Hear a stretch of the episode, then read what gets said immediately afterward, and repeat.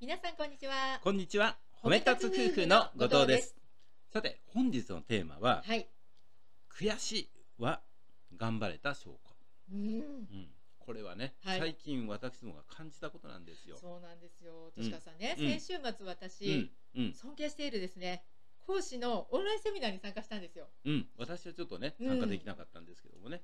でね、やはりね、さすがだな、素晴らしいなって。うん、それ私もね、話を聞いて思いました。ううんん、内容からしても素晴らしいなと思って、これね、はい。自分たちがはい講師になりたての頃は、うん。心からね、はい。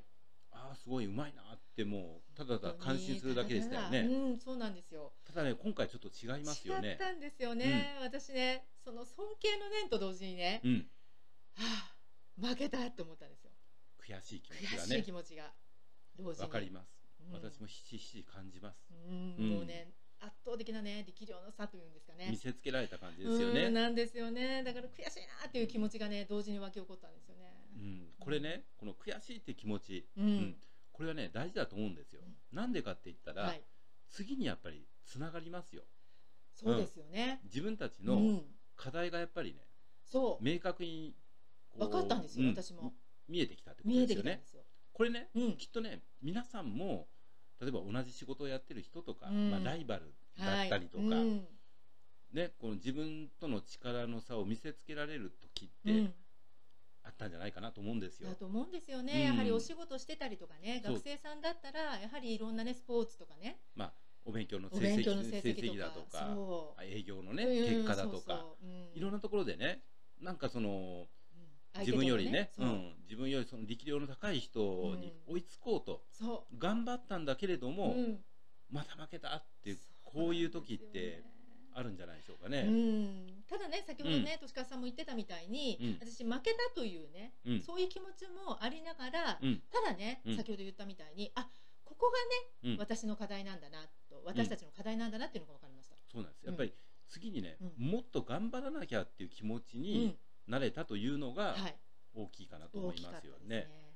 やっぱりね、うこうんいろんなスポーツ選手でありましたよね。うんこれはもう皆さんもきっとね、うん同年代の方なんか特にあのご記憶にあるうん卓球の選手ね、うん、泣き虫愛ちゃんと呼ばれてるあい方ち、ゃんね、うんうん負けたら必ず泣いてたね。そう泣いて悔しがってたんですよ。そうそうそう。ううんで、あのある解説者の方、うん言われてました、うんね、うん負けてね、うん泣けるほど頑張ったんだと、うん、悔しいとそう思えるほど頑張ったんだって、うやっん、ぱりここが大事かなと思いますよそうですね。ねうんまずはやっぱりね、はいこの同じその、うん、同じステージで頑張っている人同士ってうんお互いをね、うんまあ、ライバルといいライバルとしてね、うん見ていることが多いと思うんですけうどんも、その時に、はいまあ、自分が、うんそのどういう気持ちでね、うんそこにあの追いつこうとか、うんいやいや自分の方がね、うんもっとあの上回りたいとか、うんそういういい意味でのね、はいこう向上心うん、そうですよねね。うんそれをあの掘り起こすための気持ちじゃないかなとう思んうんですうよね。んでねこの時にね私ね、うん気をつけないといけないなというところあるなと思うんですよ。はい、なんか流行る気持ちになるじゃないですか相手に追いつこうと思って。ありますあります。ねこれはうね、んあの私自身が、うんうーん受験ね、うんうんあの学習塾をやってましたんそうでで、すよね。うん戸塚さんね。まあうんそして自分自身もやっぱり受うん験勉強とかもやってきた経験から、うやんっぱりあの勉強ってね、うんテスト勉強ってよくやるじゃないですかや。りますね、うんやってましたよ。うん、でも時間がないなとそうかそうそう。テスト範囲これ全部きちんとやりたいけどもそううね、うん一夜漬けじゃ間に合わないそうなでともか私やってましたけどね一夜漬けで。うんでそういう時ってね、はいとりあえうんず大事なところだけさっさっとやってとか、はい。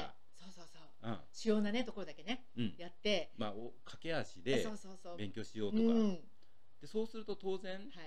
まあ、あのー積み残しというかね、うんうん抜抜けがかした部分、ね、が出てきますよねそうそう出てくでるそれがうん受験なんかいうともう最たるもんですよね、うんもう全部が試験範囲ってなるわけですから。そうですよね自分がそのうん飛ばしたところが多ければ多いほど、うんね、参考書だったら、うんじゃあ300ページあります、うんね、そのうち1ページ2ページだったらまだしも、うんね、もう何十ページも抜かしてる部分がああればあるほどうん不安定大きいですよね。そうですよね。で、その抜かしたところが出るんですよね、またそうね。なんですよねね。見事に。見事に。で、ね山が外れたとかね。そうそうそう。うんだからやっぱりね、うん。この駆け足で行きたい気持ちはわかるんだけれどうんも、やっぱり、ううんん、近道ってないんですよ。そうですよね。で、私ね、その近道はないんですよねと言葉でね、うんイチロー選手のね、言葉がね、ありましたね残ってるんですようんうんう。んどうですか、としかさんの。ありますあります、うんね実力うとんかけ離れた位置にね、うんうん早く上がってしまうとギャップに苦しむっていうこの話がね、うん。ありましたよね。やっぱりそれも似たような、うんあの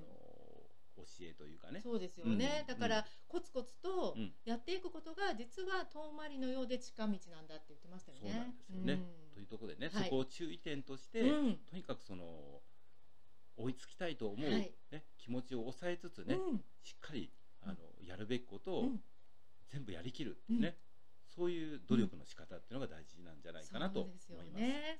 そしてね、うんやはり何と言ってもね、うん悔しいと思えるほど頑張れた。うん、そうなんですねやっぱり褒め立つ的にも、この頑張れた、うんもう泣けるほど頑張れた自分を褒めてあげる、そうなんですよ。これが大事だと思いま大す事。ですよね。うん、そういった意味でね、はいやっぱり悔しいなって思う瞬間はい。あると思います。うんでもそれははい。